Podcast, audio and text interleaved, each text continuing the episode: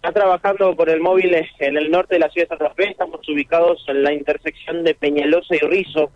Aquí es donde nos encontramos porque minutos pasados de las 6 de la mañana se una situación en particular eh, bastante eh, tensa eh, para una persona de unos 35 años que llegó, que llegó a la panadería que está ubicada en esta esquina, en eh, Rizo y Peñalosa, llegó pidiendo auxilio, pidiendo ayuda y eh, deja los rastros eh, de sangre sobre la reja que tiene justamente esta panadería, en donde lo que argumenta es que le habría, lo habrían apuñalado y es por eso que termina pidiendo ayuda aquí.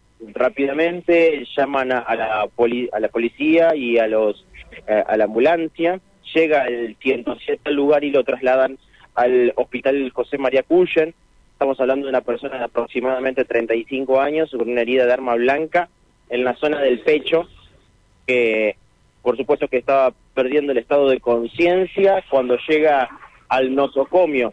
Eh, hay que decir que, eh, por supuesto, esta persona pide auxilio y aparentemente habría sido en ocasión de robo.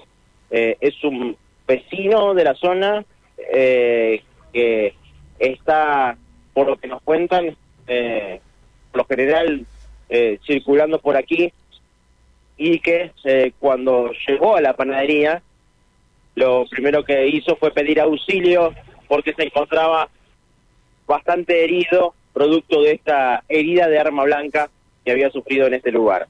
Reitero, Peñalosa y Rizo, esto sucedió hace un rato nada más, ya se retiró la policía y también eh, la ambulancia eh, que trasladó a esta persona que ya está siendo atendida en el hospital José María Cuyen, pero el dato y la bueno la imagen que, que tenemos que, que, ya después la van a poder divisar a través de, Radio M en todas sus redes sociales es eh, los rastros de sangre en la reja de la panadería, que encima es una reja blanca, en donde se, se puede ver eh, lo que termina siendo esto. Consultábamos eh, con, los empleados eh, de la panadería que no, no, no quieren dar mayores precisiones, pero nos contaban de, de, del pedido desesperado que, tuvo esta persona con el objetivo de, obviamente, poder tener a la ambulancia lo más rápido posible.